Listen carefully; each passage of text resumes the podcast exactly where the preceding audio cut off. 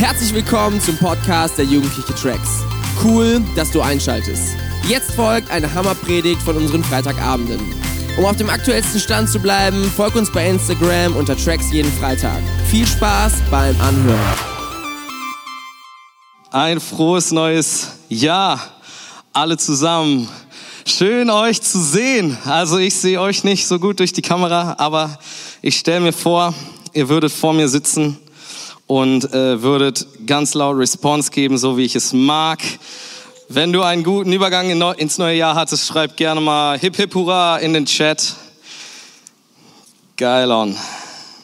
Schön. Megamäßig. Also, ich möchte ich möchte einen kurzen Rückblick machen. Ich weiß, keiner von uns mag es, ins Jahr 2020 zurückzugucken. Es war nicht unser Lieblingsjahr. Aber eine, eine, eine Sache würde ich doch gerne noch mal kurz ansprechen. Und das ist so ein bisschen der Opener für die Predigt heute Abend.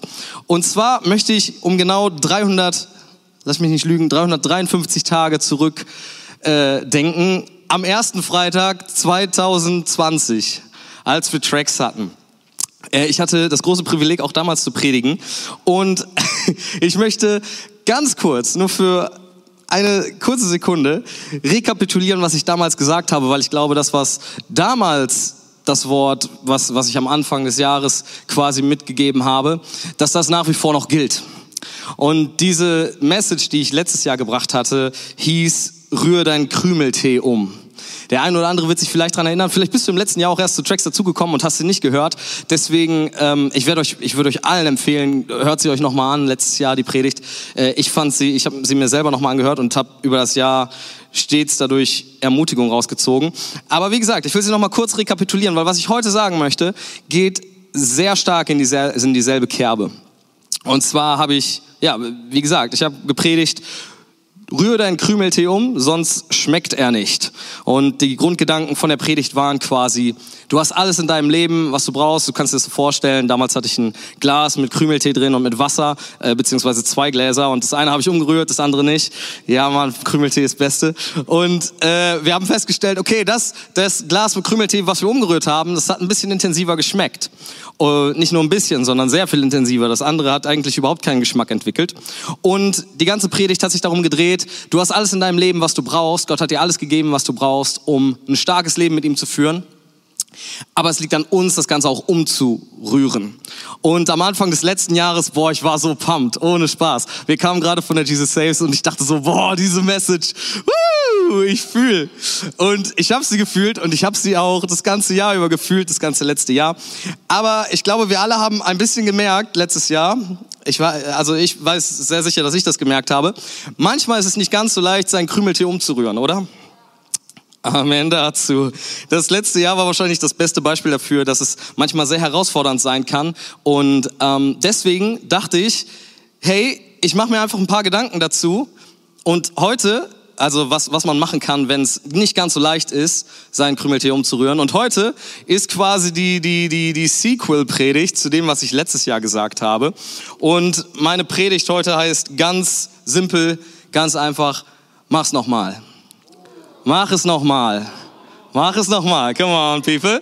Und ich freue mich richtig reinzusteigen in unseren ersten, äh, in den Bibeltext für heute Abend und in die ersten Gedanken reinzugehen.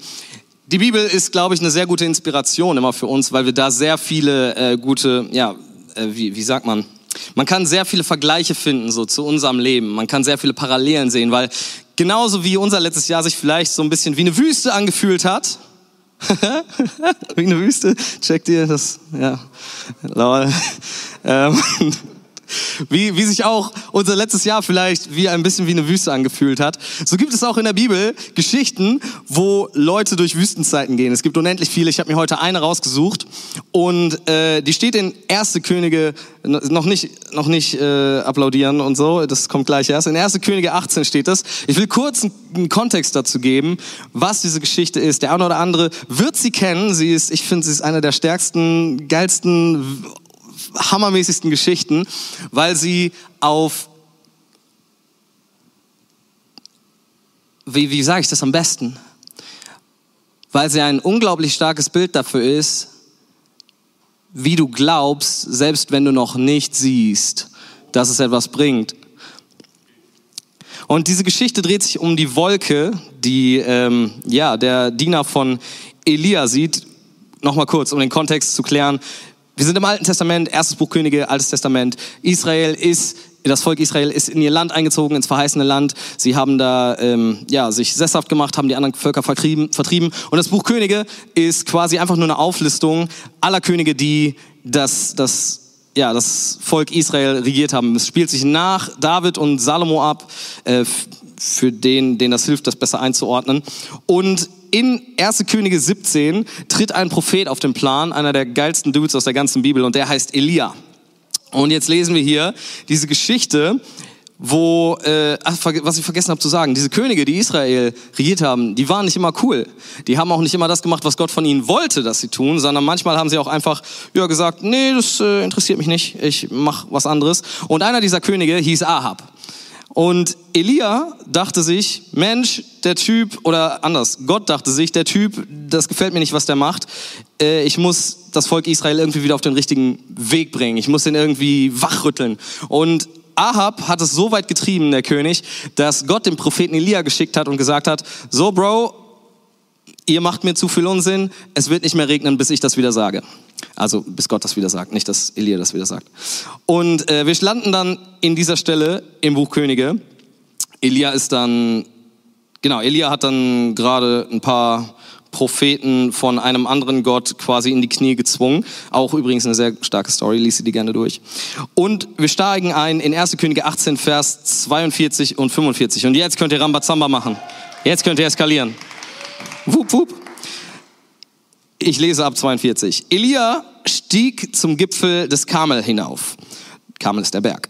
Dort oben kniete er nieder, verbarg das Gesicht zwischen den Knien und betete. Nach einer Weile befahl er seinem Diener, steig auf den höchsten Punkt des Berges und blick über das Meer. Dann sag mir, ob du etwas Besonderes siehst. Der Diener ging, hielt Ausschau, Ausschau und meldete, kein Regen in Sicht. Doch als Elia, äh, doch Elia schickte ihn immer wieder, geh, sieh noch einmal nach. Sieh noch einmal nach. Endlich, beim siebten Mal, rief der Diener, Jetzt sehe ich eine kleine Wolke am Horizont, aber sie ist nicht größer als eine Hand. Nicht größer als eine Hand. Da befahl Elia, lauf schnell zu Ahab und sag ihm, lass sofort anspannen und fahr nach Hause, also die Kutschen anspannen, sonst wirst du vom Regen überrascht. Da kam es auch schon, ein starker Wind und Wolken verfinsterten den Himmel. Es dauerte nicht mehr lange und ein heftiger Regen prasselte nieder. Mach es nochmal. Mach es nochmal. Das ist das Wort, auf das ich mich heute fokussieren möchte. Die, das Setting, in dem wir uns befinden, wie gesagt, ist eine Dürre. Das Volk Israel hat seit Jahren keinen Regen gesehen. Ich glaube, wenn ich mich recht erinnere, ich habe gehört, dreieinhalb Jahre ähm, war es eine, eine Dürreplage und es hat nicht geregnet für dreieinhalb Jahre. Stell dir das mal vor. Und in diesem Setting steigen wir ein. Und ich will heute nicht über Elia predigen, sondern ich möchte gerne über den Diener predigen. Elia ist ein, ein, starker, starker Charakter aus der Bibel, ist ein, ist ein Prophet, über den lesen wir sehr viel. Den Diener erfahren wir nicht mal, was sein Name war. Und, ja, das ist blöd, ne? Aber ich glaube, dieser Charakter des Dieners kann uns sehr viel beibringen. Nämlich auf dreierlei Arten und Weisen. Dieses Setting, in dem er sich be befunden hat, war, will ich auf drei Arten und Weisen beleuchten und das ein bisschen übertragen auf das, wie es uns vielleicht über das letzte Jahr gegangen ist. Nummer eins. Er, der Diener. Er war nicht unbedingt derjenige, ich habe es gerade schon gesagt, er war nicht unbedingt derjenige, der als Protagonist dieser Story rauskommen würde. Er hat sich nicht wirklich so gefühlt wie der, yeah, ich bin der Man, ich werde den Segen bringen, sondern er war der Diener. Er, er war der, der nicht so viel Prestige hatte. Er hatte nicht den Ansehen, er hatte nicht großen Einfluss. Er war einfach nur da, um den Wünschen von Elia gerecht zu werden und ihm zu dienen. Und ich glaube, jeder von uns, wenn wir die Wahl hätten zwischen Diener und Herr zu sein, würden wir uns alle dafür entscheiden, dass wir Diener, äh, der Herr sein wollen, oder? Ich denke schon. Das heißt, der Charakter des Dieners, die Position des Dieners, die er hatte, der, der dann tatsächlich gesehen hat, dass die Wolke kam, dass der Regen kam, dass die Erfrischung kam, er war nicht unbedingt derjenige, ja, der jetzt gedacht hat, boah, ich bin der Überking und ich fühle mich jetzt genau für, als, als Richtiger für diesen Job. Ähm, das, das hat er nicht gefühlt. Er war gefühlt nicht der Richtige. Der zweite Aspekt, auf den ich eingehen will, ist die Umstände. Wie gesagt, es war eine Dürre. Um euch ein grobes Bild davon zu geben, habe ich hier mal ein, ein, Bild mitgebracht davon, wie das ungefähr ausgesehen haben könnte. Damals, wie gesagt, dreieinhalb Jahre hat es nicht geregnet. Die Umstände, in denen dieser Diener auf den Berg gestiegen ist, war so, du musst dir das vorstellen, in der Dürre hast du nicht viel zu trinken. Du hast auch nicht viel zu essen. Du, du bist froh, wenn du irgendwie überlebst. Und die Umstände, in denen sich der Diener wiedergefunden hat, waren mehr so, ja, ähm, semi-optimal. Und es war wirklich nicht angenehm für ihn in diesem Setting von, boah, ich habe Hunger, ich habe Durst, alle Leute um mich herum sind sowieso genervt und, und, und irgendwie, ja, nicht gut drauf. Dies, diese Umstände fühlen sich nicht danach an, als könnte ich jetzt durch das, was ich hier tue, einen großen Unterschied machen. Und Nummer drei, die Aufgabe. Die Aufgabe die der Diener bekommen hat, könnte ja auch ein, ein, ein nicht sehr reißvoller Aspekt dieser Geschichte gewesen sein für ihn. Denn auf den Berg zu steigen ist nicht sehr, ähm, ja, wenn du wandern warst, wirst du verstehen, was ich meine. Ich war als Kind sehr oft wandern. Äh, meine Eltern haben mich sehr oft mitgenommen und ich, boah, ich habe die schönsten, die schönsten Berge gesehen, absolut. Aber wer einmal auf den Berg gestiegen ist, der weiß auch, dass das anstrengend ist, oder?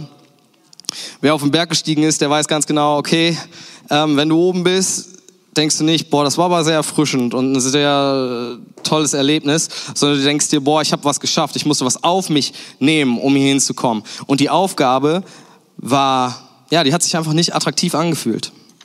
Und ich möchte diese drei Aspekte, die ich gerade gesagt habe, so er, der Diener als Person, war nicht unbedingt derjenige, den man erwartet hat, dass er den, den, den Segen bringen würde, die Umstände, in denen er sich wiedergefunden hat und diese Aufgabe mal kurz auf uns übertragen, weil das, das in der Bibel zu lesen ist schön und gut, aber was bedeutet das für uns? Inwiefern related das zu uns? Und ich denke, ähm, dieses, diese Geschichte ist ein sehr starkes Bild dafür, wie wir uns manchmal fühlen können, wenn wir Gott hinterherjagen. So, ich frage mich, also ich habe darüber nachgedacht und ich, ich, ich habe mich darin definitiv wiedergefunden, aber einmal die Frage an dich, einfach so, vielleicht trifft es ja auf dich zu. Ähm, kennst du das, wenn du denkst, du bist nicht der richtige Mann oder die richtige Frau für den Job, den Gott für dich hat? Dass du Zweifel hast. Kennst du das, dass du denkst, dass die Umstände gerade einfach wirklich nicht cool sind? Ich glaube, nach dem letzten Jahr haben wir das alle in irgendeiner Art und Weise mal erlebt. Kennst du das, wenn du denkst, die Aufgabe, die du bekommen hast von Gott, das, was Gott dir zugesprochen hat, das Gott dir aufs Herz gelegt hast, das, das, das scheint zu groß und zu anstrengend und zu sehr, boah, ich habe keinen Bock darauf. Kennst du das?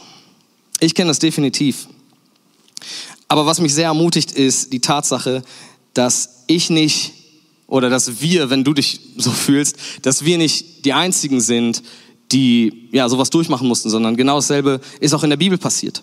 Genau dasselbe ist diesem, diesem Diener passiert. Und ein Aspekt dieser Story, der mich fasziniert und warum ich diesen Diener so viel nicer finde in dieser Geschichte als den Propheten Elia, ist, dass er nicht einmal auf diesen Berg gestiegen ist, dass er nicht zweimal auf diesen Berg gestiegen ist. Dass er auch nicht dreimal, viermal, fünfmal oder sechsmal auf diesen Berg gestiegen ist, sondern dass er erst beim siebten Mal gesehen hat, dass das, was er tut, tatsächlich einen Unterschied gemacht hat. Es war nicht so, dass, dass, dass er dachte beim ersten Mal, yo, das hat sich jetzt richtig gelohnt. Auch nicht beim zweiten Mal. Also ich kann mir richtig vorstellen, mit jedem Mal, wie er auf diesen Berg gegangen ist, wurde er unmotivierter, mit jedem Mal wurde er frustrierter, mit jedem Mal dachte er sich so, Elia, warum schickst du mich hier hoch? Das bringt doch alles nichts. Es scheint keinen Sinn und Zweck zu verfolgen. Da ist nichts am Himmel. Aber am siebten, beim siebten Mal, als er da oben war, hat es sich schlussendlich ausgezahlt. Beim siebten Mal. Mach's nochmal rühre deinen Krümeltee nochmal um. Vielleicht hast du das letzte Jahr das sehr, sehr oft gemacht. Vielleicht hast du dich hingesetzt und gesagt, okay, ey, ich werde jetzt meine Bibel richtig durchgraben. Ich werde meinen Bibelleseplan durchziehen. Ich werde richtig motiviert in der Kleingruppe mit am Start sein. Ich werde jeden Freitag bei Tracks sein.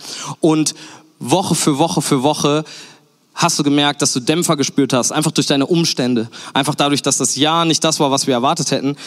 Aber darf ich dir die Ermutigung machen, dass mit jedem Mal, dass du auf den Berg steigst, mit jedem Mal, dass du deine Bibel aufschlägst, mit jedem Mal, dass du zur Kleingruppe kommst, mit jedem Mal, dass du bei Tracks bist, mit jedem Mal, dass du im Lobpreis stehst und Gott Ehre bringst, dass du jedes Mal dich positionierst und Ausschau hältst, wo ist die Wolke? Wo ist die Wolke? Wo ist der Segen? Wo ist der Segen, den Gott versprochen hat?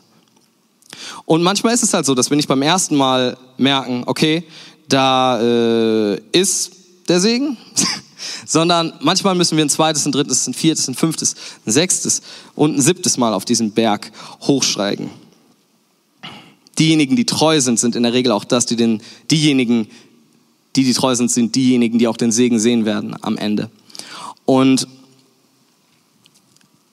ich, ich weiß, dass das, was ich hier sage, das, das lässt sich leicht predigen und lässt sich leicht kommunizieren von so einer Bühne. Ähm, aber vielleicht sagst du ja, Nils, das ist, das, ist, das ist schön und gut, aber vielleicht habe ich da einfach keine Lust drauf. Vielleicht sind die Umstände, in denen ich mich wiederfinde, einfach nicht auszuhalten. Und ich glaube, was, was der Schlüsselpunkt ist hier und was auch für den Diener der Grund war, warum er durchgezogen hat, warum er immer wieder gegangen ist, warum er immer wieder auf den Berg gestiegen ist, ganz einfach das war, dass er wusste, wofür er es gemacht hat. So Regen für uns in Wuppertal ist jetzt nichts Außergewöhnliches. Ich persönlich bin auch niemand, der jetzt so ultra craved danach, boah, lass es bitte wieder regnen, Gott. Ich habe da richtig Bock drauf. Für uns ist Regen fast eine, eine, ja, ein Umstand. So, ich denke mir so, jetzt muss ich meinen Regenschirm mitnehmen, was auch immer. Aber wenn du dich in so einer Dürre wiederfindest, wenn du für dreieinhalb Jahre keine Wolke am Himmel gesehen hast, dann ist es auf jeden, auf einmal macht es auf einmal all den Unterschied, wenn du sowas siehst. Mit einem Mal ist die Wolke, die für uns selbstverständlich manchmal sogar nervig ist, wird sie zum Segen. Mit einem Mal ist sie genau das, was du möchtest und es, es, es entsteht eine Sehnsucht. Es entsteht eine Sehnsucht danach, Regen zu sehen. Es entsteht eine Sehnsucht danach. Und dieser Diener, warum er durchgezogen hat, war, er hatte eine Sehnsucht. Er hatte eine Sehnsucht danach, die erfrischt zu werden. Er hatte eine Sehnsucht danach, endlich wieder Wasser zu, zu, zu bekommen, endlich wieder dieses Land erfrischt zu sehen. Das war der Grund, warum er gegangen ist. Mit jedem Mal. Wir wissen nicht genau, wie weit er gegangen ist, aber mit jedem Mal, dass er sich auf dem, Werk, auf den Weg nach oben gemacht hat, war es so, ey, vielleicht dieses Mal. Vielleicht werde ich es dieses Mal sehen. Vielleicht werde ich dieses Mal endlich merken, dass, dass Gott sein Versprechen, sein Versprechen treu bleibt. Und ich will uns, an uns alle einfach mal diese Frage stellen, wie sehr, oh nein, nein, anders, lass mich das anders, anders formulieren. Was versprichst du dir von Tracks? Wofür kommst du hierhin? Wofür steigst du auf den Berg? Was ist das, was, was dich antreibt, um, naja, den Segen zu sehen? Was ist das, warum du die Bibel aufschlägst?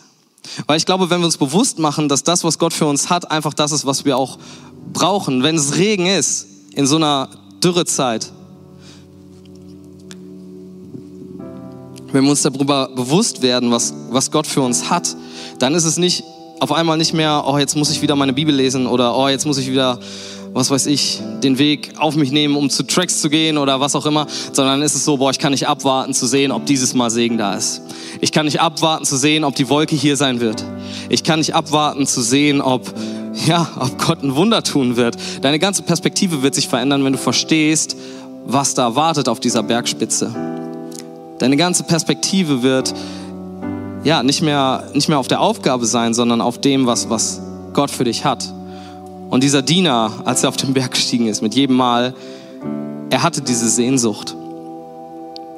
Und ich will uns dazu ermutigen, jedem Einzelnen, sei es, sei es wenn wir live, im Livestream sind oder wenn wir hier vor Ort sind, hey, lass uns, wenn wir bei Tracks sind, wenn wir die Bibel aufschlagen, wenn wir in der Kleingruppe sind, wenn wir in irgendeinem Gottesdienst sitzen, lasst uns da sein und auch wirklich Ausschau halten nach der Wolke und lasst uns nicht hier hinkommen und, weißt du, wisst ihr, manchmal, äh, ich weiß, das machen wir nicht bei Tracks, niemand macht das bei Tracks, ne, aber manchmal sehe ich Leute, die sitzen in einem Gottesdienst, so, skippen durch Instagram, gucken sich irgendwelche Sachen an, keine Ahnung, ah, der oder diejenige hat wieder was gepostet, blabliblups.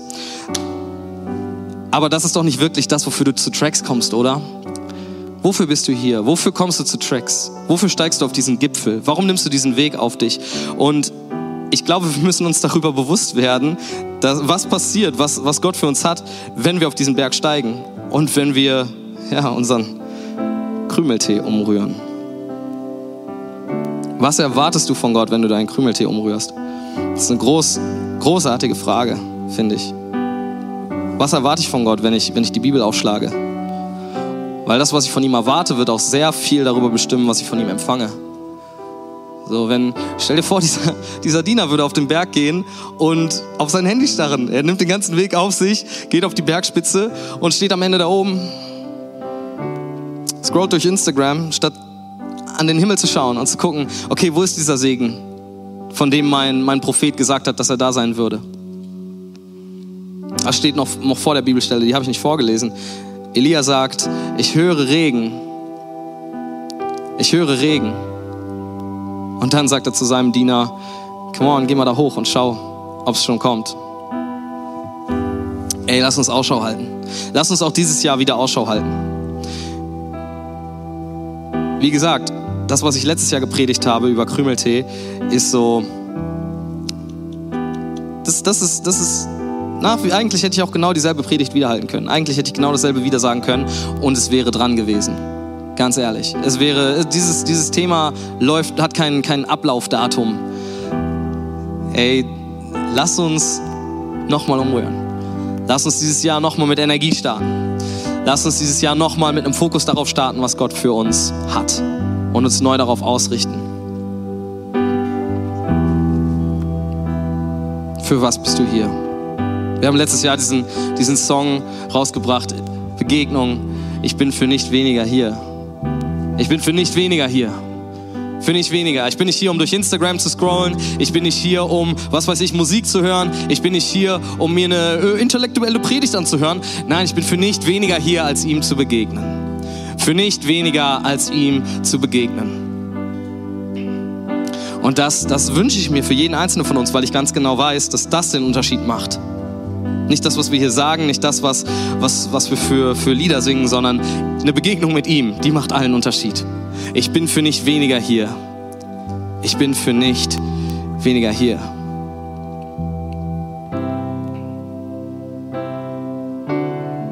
Ich möchte noch mal kurz für uns beten und dann werden wir noch mal in diesen Song reingehen. Und ich ich will dich wirklich ermutigen, für, nicht nur für heute Abend. Wir werden das jetzt auch nicht so hart hypen, weil ich will nicht, dass es, ich will nicht, dass es wie Hype rüberkommt. Überhaupt nicht. Sondern ich will, dass es eine Herzensüberzeugung und eine Entscheidung von Herzen ist. Vater, ich will mich fokussieren darauf, was du hast. Und lass mich für dich beten. Papa, ich, ich will dich einladen in unsere Herzen. Ich will dich einladen in mein Herz. Für dieses kommende Jahr, für die kommenden zwölf Monate, die vor uns liegen. Am 1.1. will ich diese Entscheidung treffen. Papa, ich, ich bin für nicht weniger hier, als dir zu begegnen. In einem Moment hier bei dir schöpfe ich neues Leben. Ich, ich wüsste nicht, wo ich sonst hingehen soll, um das zu bekommen, Papa. Und genau das will ich auch ausbeten für jeden, der gerade im Livestream dazu zuschaut, der sich vielleicht irgendwann den Podcast anhört. Vater, ich will dafür beten, dass du uns berührst und darauf ausrichtest.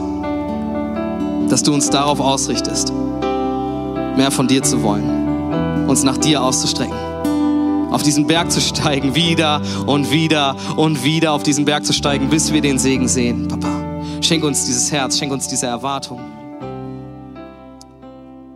Schenk uns diese Erwartungshaltung.